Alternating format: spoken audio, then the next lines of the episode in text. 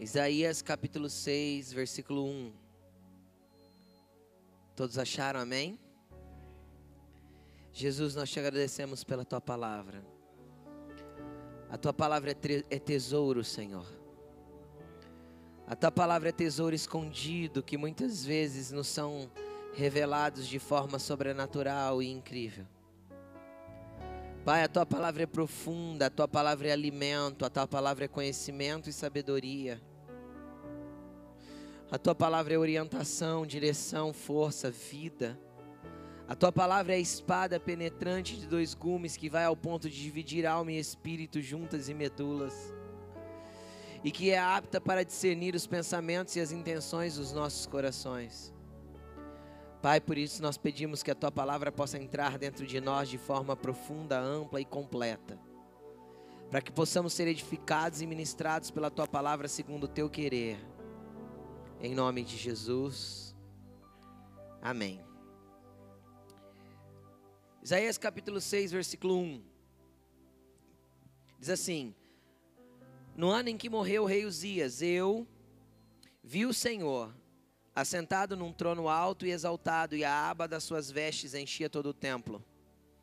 Acima dele estava serafins, cada um deles tinha seis asas, e com duas cobriam os rostos, e duas cobriam os pés, e com duas voavam e proclamavam uns aos outros: Santo, Santo, Santo é o Senhor dos exércitos, e a terra inteira está cheia da sua glória.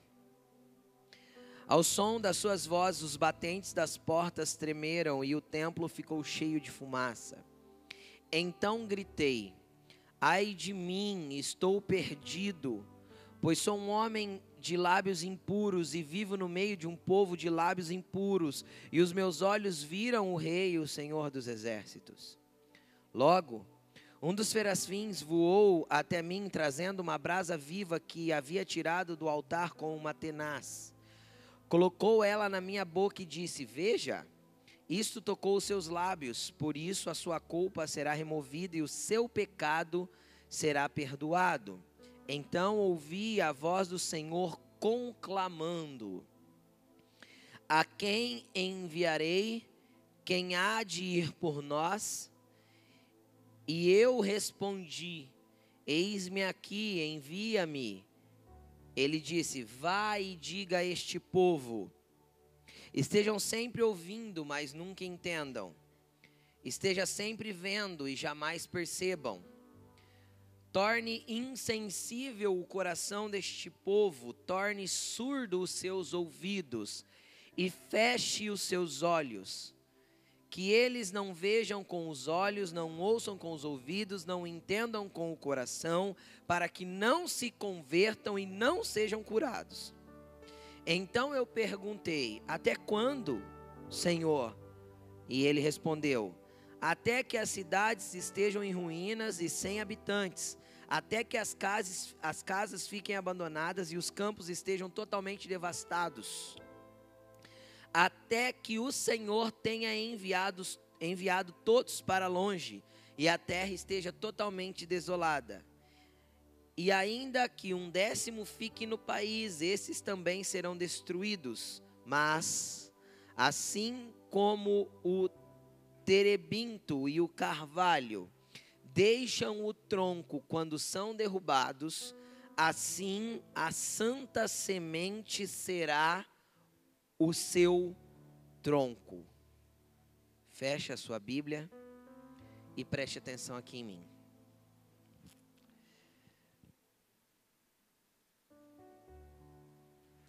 No ano em que morreu o rei Uzias, Isaías teve uma visão. Esse livro é o livro do profeta Isaías e é muito interessante esse capítulo 6. Não pela grande pelo grande esplendor do que a gente chama de chamada de Isaías. Não pelo grande esplendor daquilo que Isaías viu e que foi manifesto a ele em uma visão celestial. Esse capítulo não é especial pelo eis-me aqui, envia-me a mim. Não. Esse capítulo é especial por causa da morte do rei Uzias. Por quê? Porque isso fala de um tempo. Isaías fez questão de retratar o tempo exato, o momento exato em que a visão aconteceu. E existem coisas que acontecerão na nossa vida que parece ser morte, mas na verdade é o fim de um ciclo para a abertura de um novo. Existem coisas que acontecerão na nossa vida que parece que vai nos levar ao desespero e à desolação, e eu já vou explicar o porquê. Mas é um agir de Deus para que um ciclo seja fechado, para que uma abertura de algo novo aconteça na nossa vida. Olha para a pessoa que está ao teu lado e fala assim para ela: Isso que dói como morte dentro de você é apenas a ruptura para a abertura de um novo tempo. Existem coisas que dói dentro de nós como morte. Parece que fomos arrancados, perdidos, é, parece que foi tirado de nós, tudo nos dói e a gente não entende por quê. Quem já viveu isso? Quem já viveu momentos que parece que está tudo dando errado? Quem já viveu momentos que parece que tudo estava dando certo, mas de repente parece que tudo virou ao contrário? Bem-vindos à visão de Isaías. O ano em que morreu o rei Uzias. Vamos falar do rei Uzias. Rei Uzias começou a reinar menino, 16 anos. O pai dele morreu e o povo pegou ele, os sacerdotes pegaram ele e fizeram ele se tornar rei. Um menino de 16 anos não sabe governar. Por isso ele foi mentoreado por um sacerdote. E isso fez com que ele se apegasse a Deus. Porque o mentor dele era um homem de Deus. Quem está me entendendo o que eu estou dizendo? E Uzias teve um dos reinados, eu não, eu não pesquisei, mas se não o mais longo, um dos mais longos da história dos reis de Israel se não o mais longo, um dos mais longos. Eu acho que é o mais longo, se não me engano. Uzias reinou durante 68 anos. Só para vocês entenderem, Davi reinou 40, Salomão 40. Só para vocês entenderem. Uzias reinou 68 anos. Esteve à frente do reinado por 68 anos. E a Bíblia diz que ele fez o que era reto e direito diante de Deus. Por quê? Porque foi ensinado nos princípios desde a sua meninice. Aí nós vemos o que Salomão já havia dito: ensina o menino o caminho que deve andar, porque quando ele crescer, ele jamais se desviará dele. E se nós lemos a história de Uzias, nós vamos ver que Isaías era alguém que tinha uma relação muito próxima com Uzias.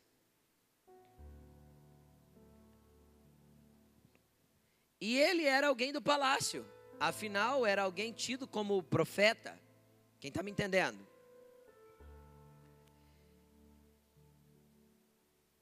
E a Bíblia diz, e a Bíblia mostra, e está escrito isso em 1 Reis, em, primeira, em 2 Crônicas, que o, rei, que o reinado de Uzias se tornou tão próspero, tão glorioso, tão poderoso, cheio de conquistas, cheio de bens, cheio de glórias, cheio de esplendores.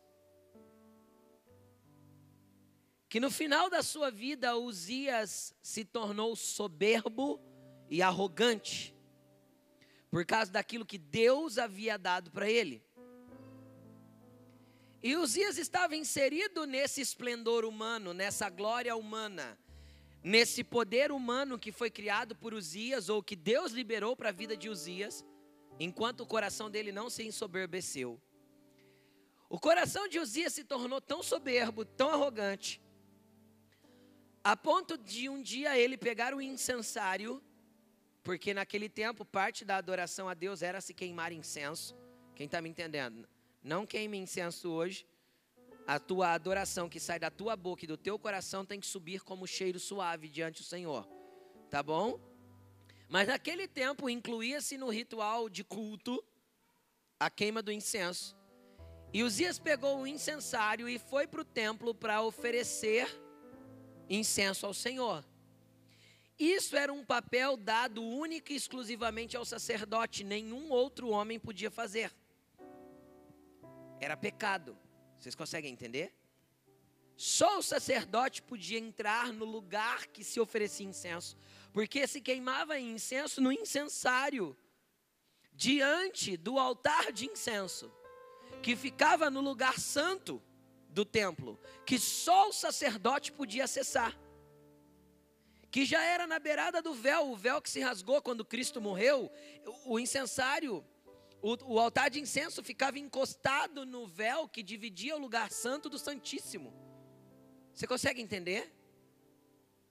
Uzias foi até lugares que ele não estava permitido entrar, ele não devia acessar, ele não devia ver, muito menos tocar. Quem dirá pegar o incensário para oferecer incenso? Os sacerdotes foram contra ele. A Bíblia diz que eram sacerdotes valentes e que temiam o Senhor. Valentes por quê? Porque era o rei. Vocês conseguem entender? E eles entraram em 70 homens lá dentro e falaram de forma alguma. Aqui não, você pode sair porque aqui não é teu lugar. O sacerdote nem chama ele de rei, chama ele de Uzias. Uzias, aqui não é seu lugar, saia. E a Bíblia diz que ele relutou em sair porque ele achava-se digno de oferecer esse incenso. E no mesmo instante, a Bíblia diz que apareceu uma lepra na sua testa, ainda dentro do templo. E a Bíblia diz que ele morou fora de todo separado, porque quem era, quem ficava leproso tinha que morar em casa separada, porque a lepra é contagiosa e naquele tempo ainda mais, porque não tinha esse tratamento. Hoje existe tratamento. E ele morou numa casa separada e viveu solitário o resto dos seus dias até que a morte pela lepra o levou.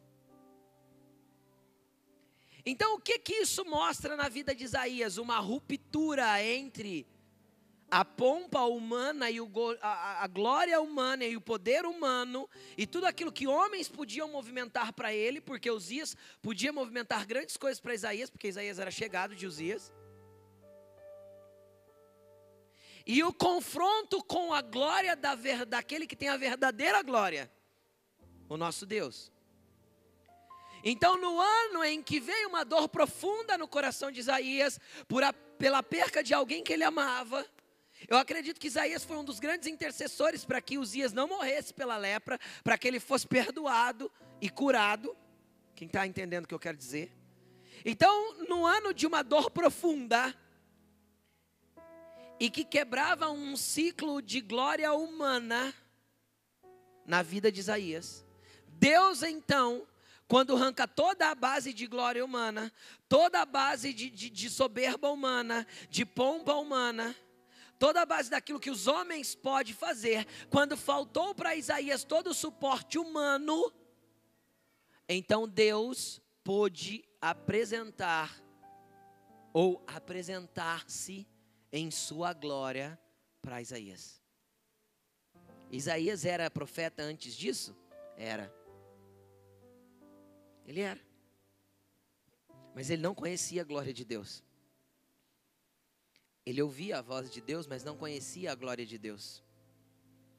Ele sabia quem era Deus, mas não conhecia a glória de Deus e precisou estruturas humanas serem arrancadas e uma dor profunda entrar no coração dele, para que um tempo se encerrasse de um velho, de algo que ficou, de algo que teve que morrer, para algo novo se iniciar na vida de Isaías.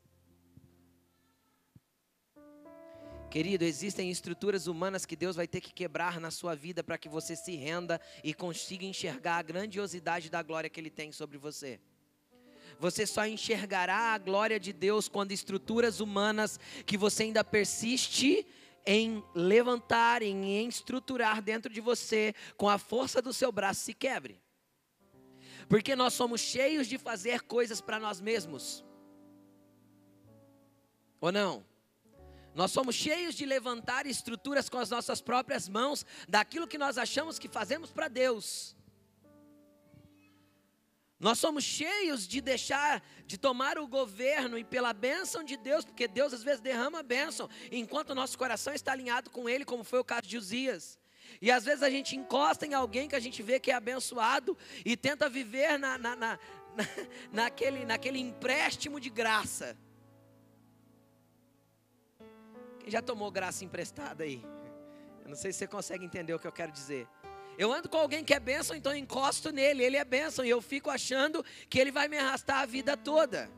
Mas vai chegar um dia que Deus vai tirar o teu encosto espiritual para que você tenha pernas espirituais, olhos espirituais, mãos espirituais, para que você enxergue aquilo que é verdadeiramente a glória de Deus, aquilo que Deus pode manifestar na tua vida para você, independente do que os homens podem fazer, independente do que pessoas podem derramar sobre a sua vida, Deus quer te levar um nível além. Quebrar estruturas humanas que você se apoiou para que você realmente seja confrontado com a glória daquilo que ele tem para fazer na sua vida. Então, o grande, a grande chave, não a grande chave, mas o grande X da questão aqui é o ano que morreu o rei Uzias.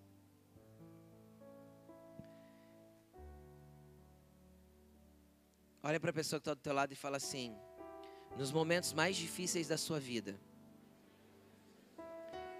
serão os momentos mais fáceis de você ver a glória de Deus.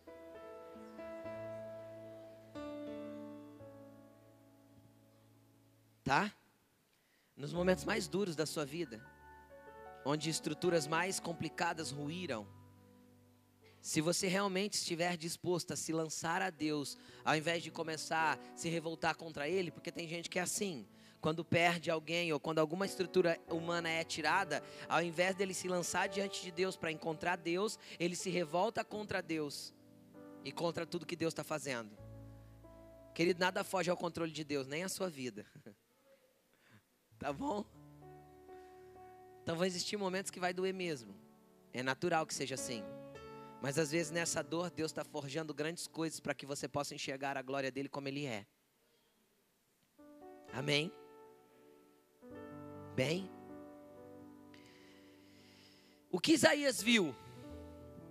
Eu quero te falar o que Isaías viu, o que Isaías não entendeu. Eu vou mudar a perspectiva de como você sempre olhou esse texto. Eu vou te mostrar o que Isaías viu, o que Isaías não entendeu, o que ele fez no meio da falta de entendimento e o que Deus pôde fazer na vida dele. Ele viu um alto e sublime trono. E ele viu as vestes do Senhor que enchiam todo o templo, toda a casa em que ele estava sentado. E ele viu em cima do Senhor serafins, anjos Anjos que tinham seis asas. Imagina essa visão, é poderosa. Com duas eles cobriam os pés, com duas o rosto, e com duas voavam. Isso fala de santidade, reverência e entrega desses anjos. Sabiam diante de quem estavam e cobriam o rosto para que toda a glória fosse de Deus e não deles. Você consegue entender isso ou não? Eu não preciso ser visto, quem tem, visto, tem que ser, quem tem que ser visto nesta visão é o Senhor. Isaías, você não precisa ver os anjos, você precisa contemplar a glória do Senhor. Então os anjos diziam: Você não precisa nos ver, você precisa enxergar aquele que está no trono. Você quer direção para a tua vida? Enxergue aquele que está no trono, entenda quem Jesus é, busque conhecê-lo, busque vê-lo como ele é na tua vida e quem você é nele. Os pés falam de direção, de caminho, e os anjos cobriam e diziam: Nós não vamos nos movimentar senão a ordem dele. Todo o nosso caminhar está entregue a ele. Vocês conseguem entender? E aconteceu que era muito interessante o que os anjos proclamavam, e, a Bíblia diz muito claro aqui: e proclamavam uns aos outros. Essa proclamação não era para Isaías, era de um anjo para o outro, você consegue entender? Eles proclamavam uns aos outros, os anjos diziam entre eles: Santo, Santo, Santo é o Senhor dos exércitos, e a terra inteira está cheia da sua glória. Vamos, vamos dar um pause aqui. Como que a terra inteira podia estar cheia da glória de Deus, sendo que Isaías logo embaixo diz: Eu habito no meio de um povo de impuros lábios e sou um homem de lábios impuros. Se o povo dele era um povo torto, quem está me entendendo? O rei que havia acabado de morrer um rei que morreu torto, errado. Quem está me entendendo o que eu quero dizer? que nenhum outro povo da terra servia a Deus a não ser o povo de Israel. Era, era, era, era mais difícil naquele tempo dizer que toda a terra estava cheia da glória dele do que hoje. Porque hoje ainda tem cristãos espalhados que manifestam a glória de Deus por toda a terra ou por vários lugares da terra. Mas nós poderíamos dizer hoje que toda a terra está cheia da glória dele? Não, não poderíamos. Então, por que os anjos diziam isso? Preste atenção. Isaías foi pego na terra e foi levado a um ambiente espiritual. Quem quer conhecer ambientes espirituais aí diz amém. É fácil você conhecer, sabe por quê? Porque Jesus disse assim: ó, na casa do meu pai existem muitas moradas. Se não fosse assim, eu não teria dito que eu ia preparar esse lugar para vocês. Mas ó, logo vai estará, estará pronto, e quando estiver pronto eu volto, para que vocês estejam onde eu estou também. Isso não fala de volta de Jesus, querido, nem de arrebatamento. Isso fala de lugares que o Senhor Jesus já preparou, e ele falou: Eu vou por um, caminho que vocês não podem ir agora. Ele falou para os discípulos. Que caminho é esse que ele abriu? O caminho que nos levava até o Pai, que ninguém podia ir até o Pai. Aí Jesus veio e abriu o caminho e preparou os lugares espirituais para que pudéssemos acessá-los. Quem está me entendendo? Isso não fala de arrebatamento e de volta de Cristo. Até porque não é nesse ambiente que nós vamos viver. Tá bom? Depois eu ensino isso com mais profundidade. Isso fala de lugares espirituais que o Senhor preparou e que durante os três dias que ele esteve no ventre da terra, o que, que ele falou? Nenhum sinal vos será dado, senão o sinal do profeta Jonas. Três dias no ventre da baleia para que pudesse voltar e salvar. Quem está entendendo?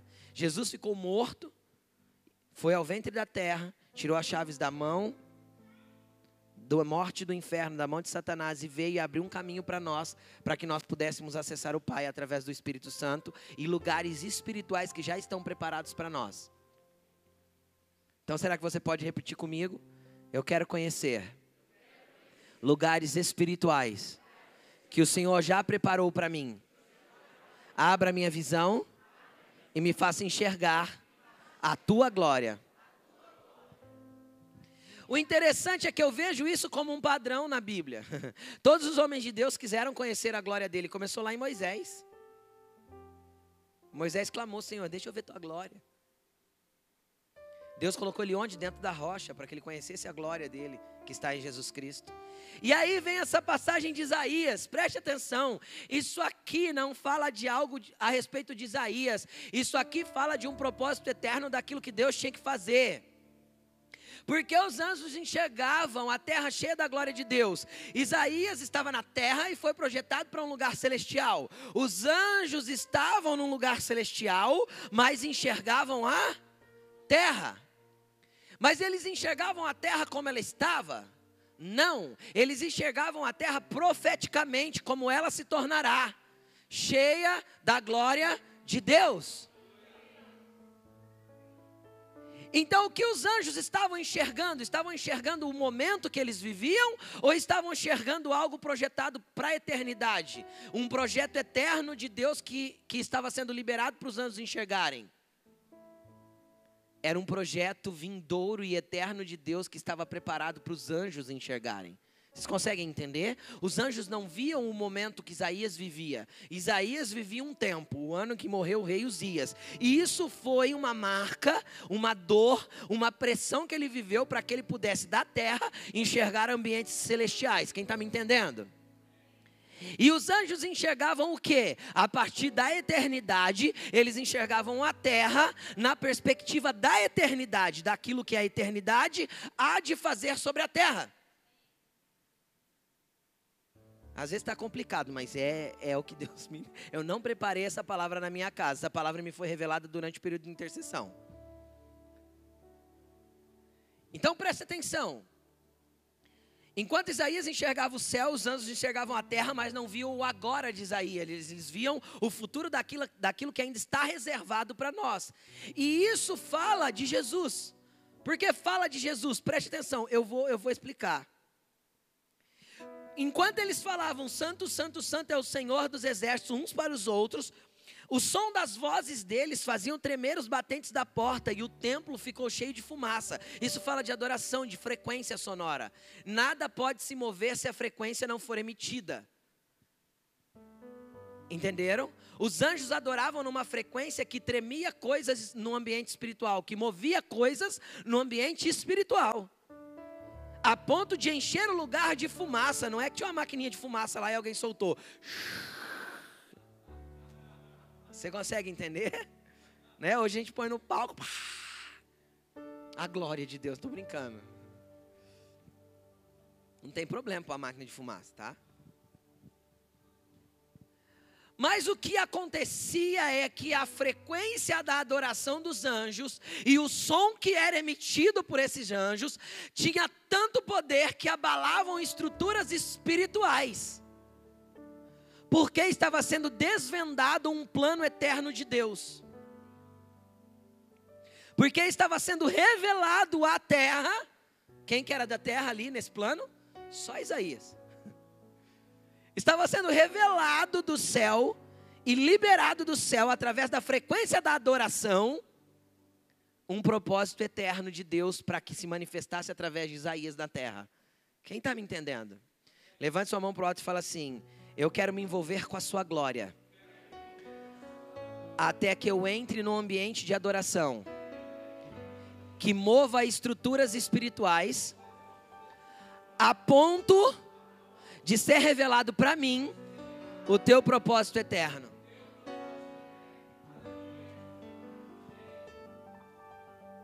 Existia um propósito eterno que estava sendo liberado através da frequência de adoração dos anjos, e os umbrais se moviam, e uma fumaça começou a surgir, porque era uma adoração pura e santificada, de uma visão que os anjos estavam tendo de uma terra cheia da glória de Deus. Os anjos glorificavam porque entenderam o propósito eterno de Deus. Nós só vamos glorificar a ponto de mexer estruturas espirituais nos ambientes celestiais para manifestar na terra quando nós entendermos o propósito eterno daquilo que Deus tem para fazer nas nossas vidas e através das nossas vidas, principalmente, para esta geração. Amém, gente? E aí, o que aconteceu?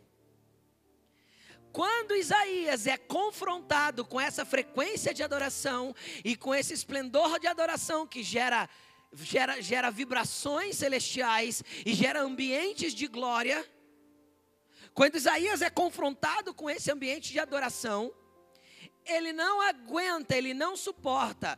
Você, você percebe que em nenhum momento Deus dirigiu a palavra para Isaías? Dirigiu? Em algum momento aqui Deus falou com Isaías? Não, Deus só permitiu que ele visse. Quem está me entendendo? Em nenhum momento Deus falou com Isaías ou chamou Isaías para se interagir com a visão. Você está entendendo o que eu estou falando? Isaías não foi convidado para interagir com a visão, como foi o caso do apóstolo João quando ele, ele viu o Apocalipse, por exemplo. Se nós lermos Apocalipse, nós vemos João interagindo com a visão durante o tempo todo. O anjo diz: vá lá e pegue o livro, agora coma, faça aquilo. Então ele interage com a visão. Nesse caso, Isaías não estava interagindo com a visão, ele estava apenas vendo. E Deus não o convidou para se interagir com a visão, não.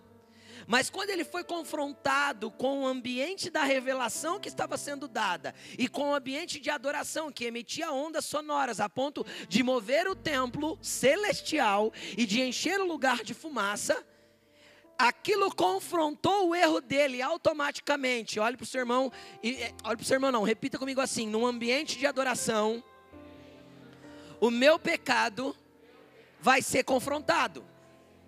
Não tem como, querido. Quando Isaías foi colocado no ambiente de adoração, que a frequência sonora era o que o céu estava emitindo, a ponto de abalar estruturas espirituais, Isaías olhou para si mesmo e a Bíblia diz que ele gritou. Porque não foi, ele não conseguiu suportar. Ele não foi convidado para interagir com a visão, mas ele não aguentou de ver aquela glória toda de Deus sendo manifesta, enquanto ele estava inserido nisso em pecado. E aí ele grita: Ai de mim, eu estou perdido. Porque eu sou um homem de lábios impuros e vivo no meio de um povo de lábios impuros, e os meus olhos viram o Rei, o Senhor dos exércitos. Quando Isaías não suporta e grita, ele faz com que alguma coisa no ambiente espiritual pare para se mover em favor da vida dele. Quando você gritar contra você mesmo, entendendo que você é pecador e que você precisa de remissão e que você não vai poder andar junto com a glória de Deus se você estiver em pecado, e quando você começar a gritar contra você mesmo, olhar para você mesmo e dizer: ai de mim, porque eu não posso andar com a glória do meu Deus e permanecer do jeito que estou. Então o céu vai parar tudo o que está fazendo, presta atenção, para que você seja limpo do seu pecado. Mas antes precisa reconhecer precisa ser confrontado pela glória e você precisa reconhecer que não dá para andar com Jesus e viver e ter contato com a glória e com o esplendor dele se a tua vida está ainda inserida num ambiente de pecado. Querido, Jesus não te deixa, não deixa de te amar porque você peca. Jesus não deixa de te querer porque você peca. Jesus não vai deixar de te buscar porque você peca. Só que o que faz separação entre Deus e o homem é o pecado. Isaías foi colocado da terra num ambiente celestial, mas quando houve uma frequência de adoração e um ambiente foi criado, aquilo confrontou quem ele era.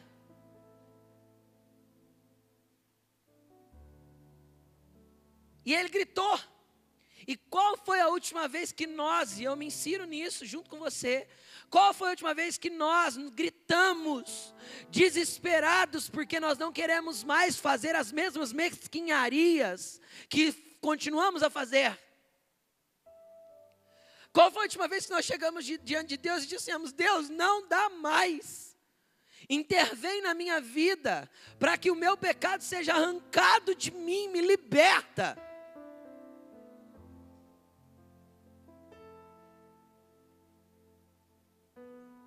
O interessante é que para tudo, e logo, ou seja, foi algo rápido, um dos serafins voou, trazendo uma brasa viva, e trouxe, e com ela tocou a minha boca e disse: preste atenção nisso aqui, veja, veja, isso tocou os seus lábios, por isso a sua culpa foi removida e o seu pecado será perdoado.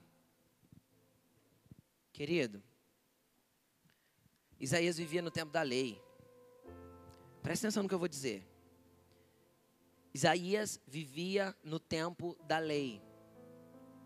Não existia remoção de culpa e perdão de pecados sem derramamento de sangue. Sem ir lá no templo e oferecer um sacrifício.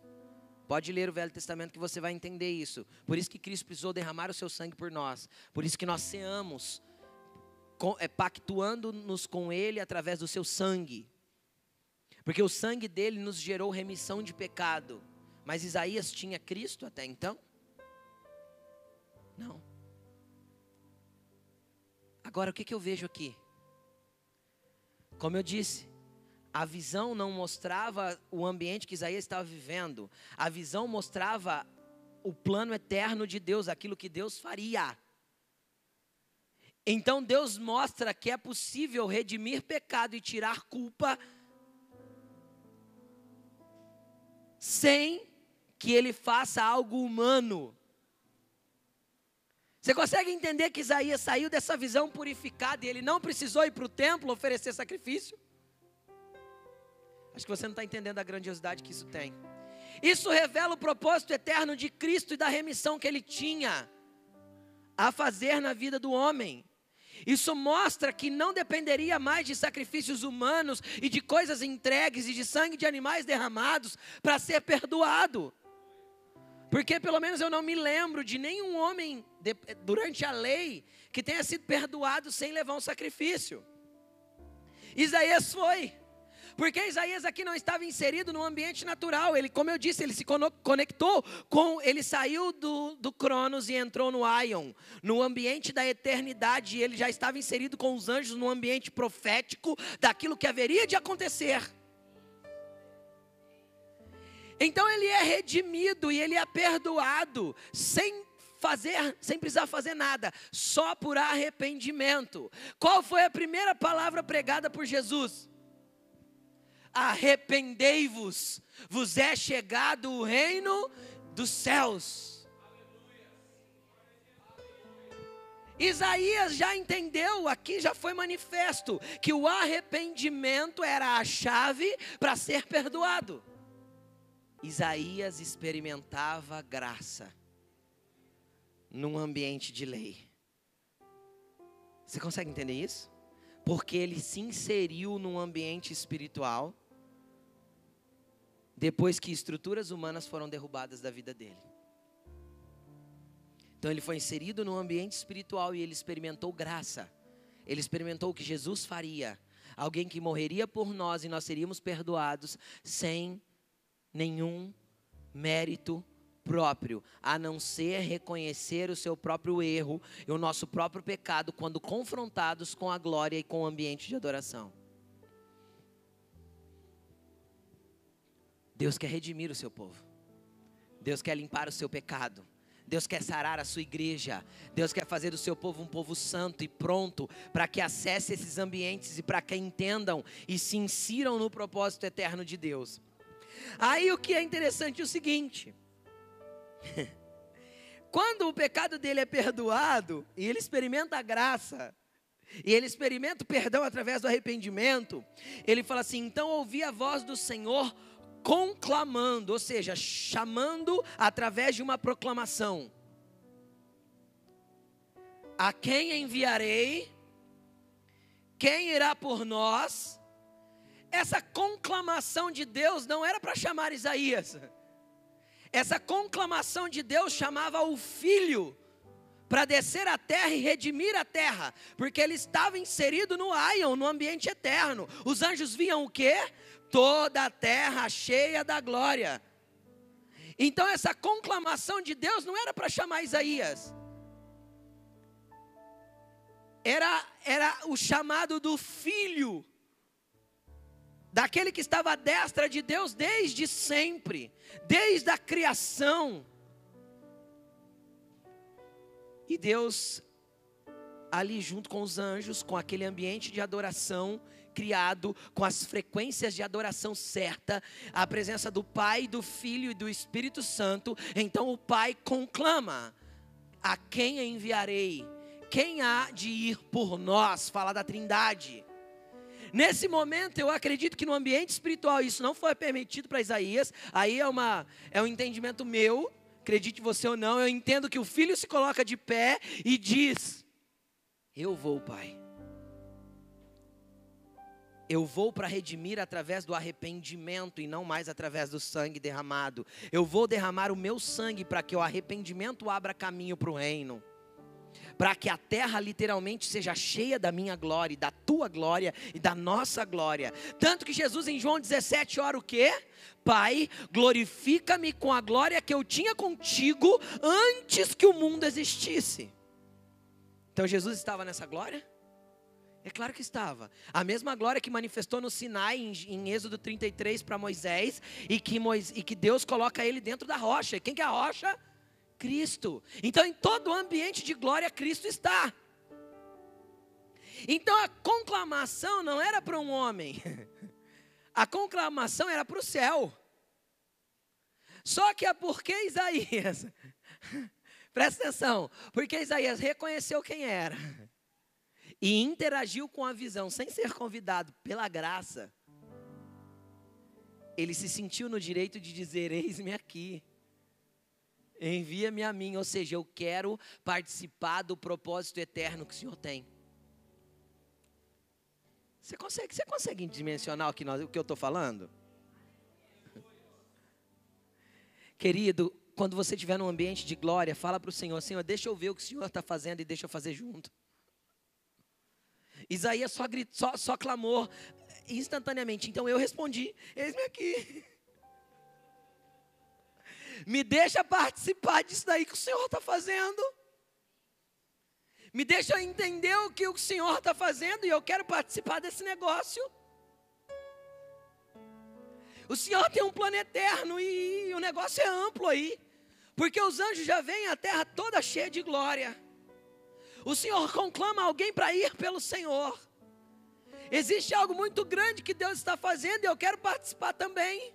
Já que eu fui purificado, já que eu reconheci o meu erro e o Senhor me limpou, então me deixa participar do que o Senhor está fazendo. Estou aqui. Entenderam? Era isso que Isaías queria.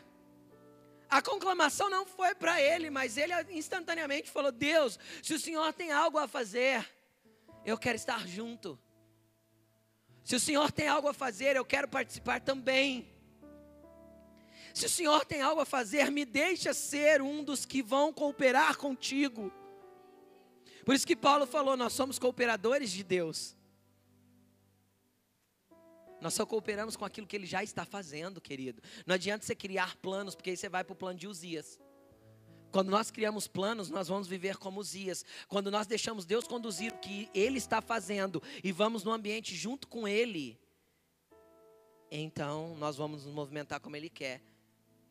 Isaías foi inserido no plano? Qual foi o maior profeta messiânico mesmo? Eis que a virgem conceberá e dará à luz um filho, o nome dele será Emanuel. Eis que um menino nos nasceu, um filho se nos deu, e o seu nome será maravilhoso, conselheiro, Deus forte, Pai da eternidade, príncipe da paz. E ele foi subindo como um renovo, como uma raiz de uma terra seca. Eis que um broto de Jessé vem para redimir a terra. E ele foi moído pelas nossas transgressões. E pelas suas pisaduras fomos sarados. Nós olhávamos para ele e, o desprezávamos. Isaías começou a entender que tinha um propósito eterno. E que a conclamação não foi para ele, mas alguém viria.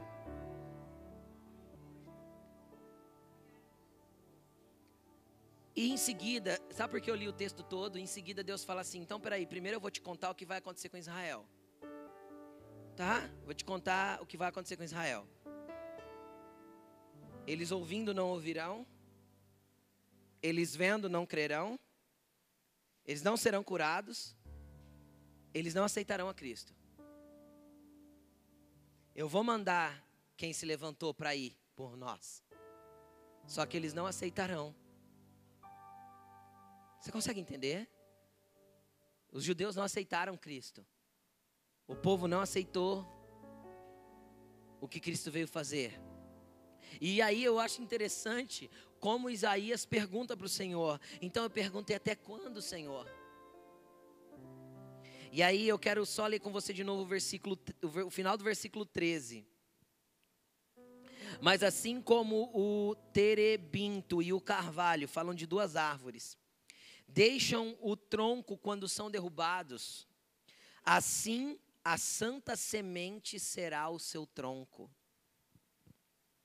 O que, que Deus estava falando? Que viria uma semente santa de um tronco cortado. O reino de Israel foi cortado, preste atenção. O reino de Israel foi cortado e nunca mais voltou a ter reino de Israel depois do Império Babilônico.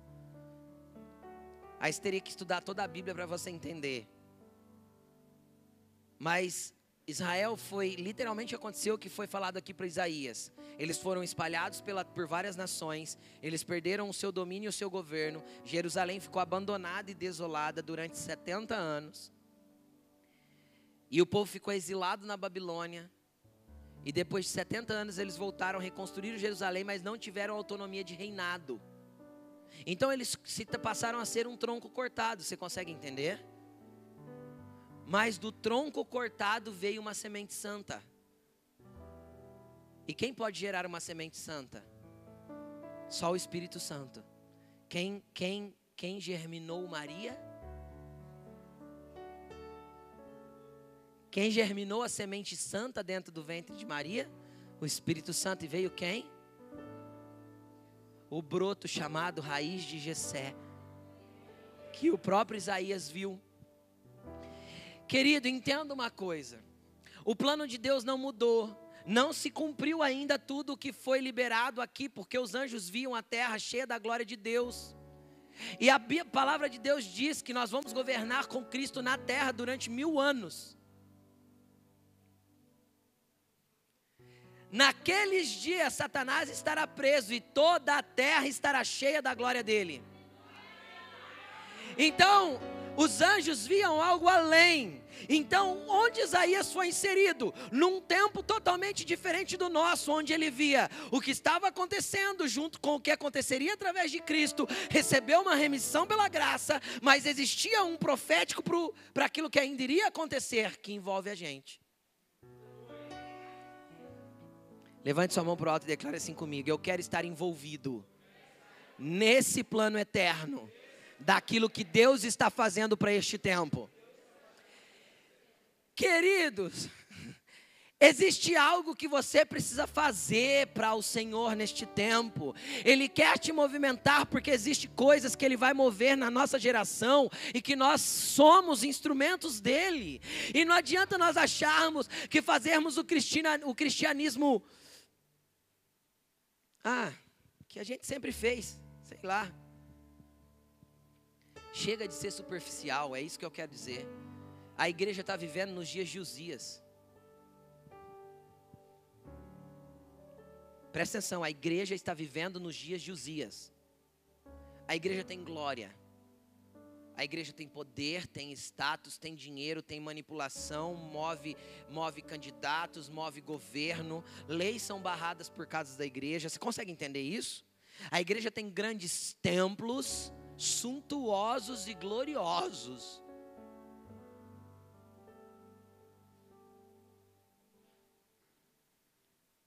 A igreja corrompe, compra pessoas, suborna pessoas.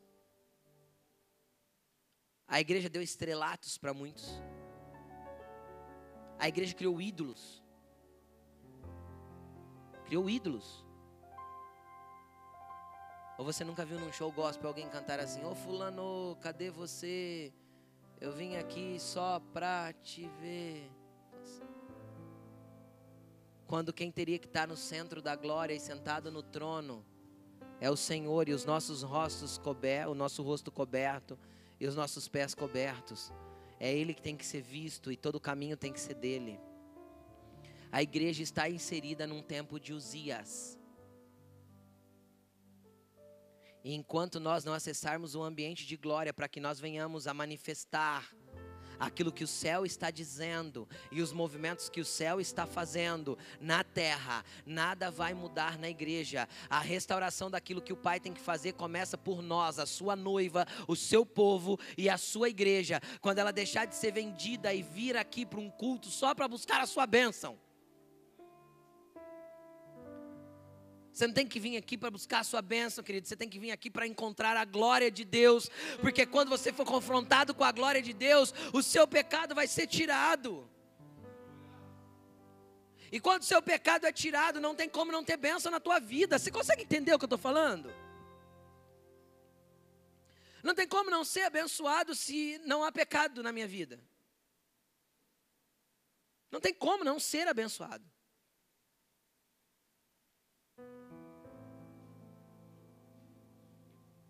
Maldição sem causa não encontra pouso. Tire as causas acabou-se as maldições. Então nós estamos, é, é uma igreja inserida nos dias de Uzias, mas Uzias está prestes a morrer, porque eu já vejo ele leproso. Eu já vejo o sistema que governa, o sistema babilônico que governa a igreja leproso. Eu já vejo porque existem sacerdotes corajosos que estão mandando Uzias sair. Existem profetas e sacerdotes corajosos que estão dando ordem para Uzias: sai, porque aqui não é o teu lugar, o teu lugar não é na igreja. Porque a igreja vai ser santificada e purificada para viver um tempo na onde há de acessar ambientes celestiais. Onde a igreja estará na terra, mas com os olhos na eternidade, entendendo o que o céu está movendo para manifestar na terra. Para manifestar na terra.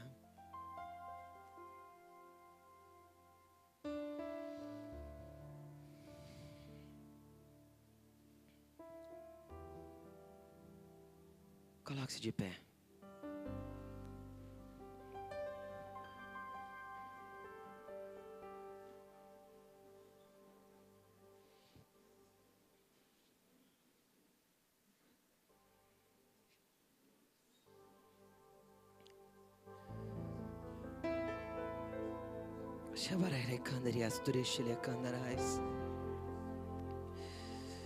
Abre visões aqui, Senhor, para que nós vejamos a Sua glória. Abre visões aqui, Senhor. Nós queremos, Senhor, ser confrontados com um ambiente de glória. Que seja liberado sobre todos aqueles que entoam um som de adoração nesta igreja. Que seja liberado ambientes de glória para que vocês possam mover estruturas espirituais até o ponto do templo se encher de fumaça. Que a frequência do céu inunda este lugar. Que a frequência do céu inunde este lugar que a frequência do céu inunde este lugar. Que sejam movidas estruturas espirituais para que a glória dele encha toda a terra.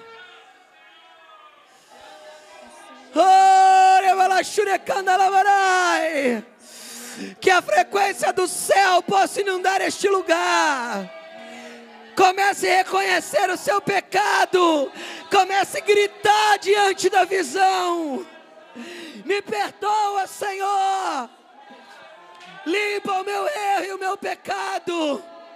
Eu quero me movimentar como o céu se movimenta. Me coloca nos ambientes celestiais. Oh, ele barai shurekanda la barai erekanda. Ei, de baere kandara dere shurekanda barai ere. Entra na frequência do céu, querido. Entra em ambientes espirituais. Vem acessar lugares de glória. Teu fogo em meu coração.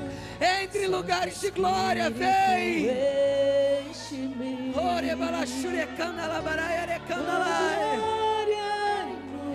Vem ver o que o céu está movendo. Fala para ele, Senhor, me deixa ver o que o céu está movendo.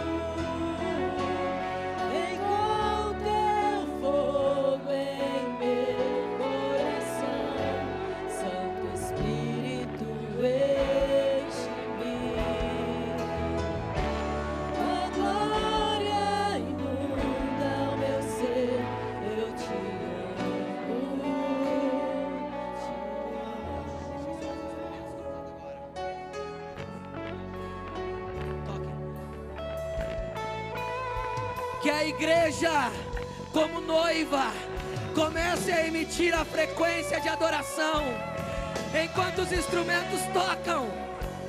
Enquanto os instrumentos tocam, na liberdade do Espírito, comece a fluir da igreja o mover daquilo que o céu quer ouvir. Adore, igreja, Libere a frequência.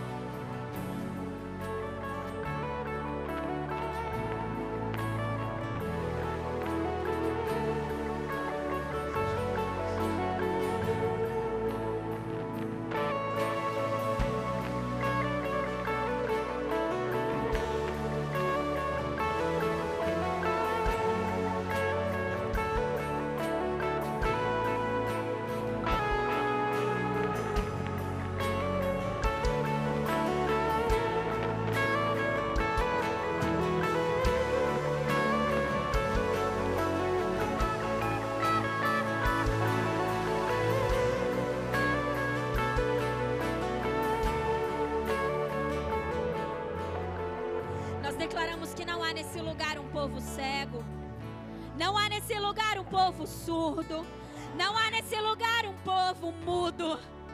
Nós declaramos que há nesse lugar uma igreja viva.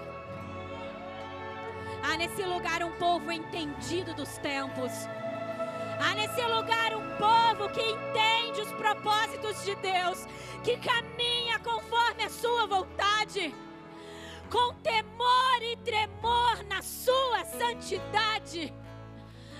Há nesse lugar, Jesus, um povo que está alistado para ser os sacerdotes dessa geração. Há um povo, Senhor, que se alistou para ser os guerreiros dos últimos dias. Erga sua mão para o alto e diga assim comigo: Eu declaro, eu não sou surdo, eu não sou mudo, eu não sou cego. Eu não tenho o meu entendimento roubado. A sabedoria em mim. E eu declaro que eu entenderei todo o propósito dos céus para vivê-lo e adorar ao nome do Senhor, porque o Senhor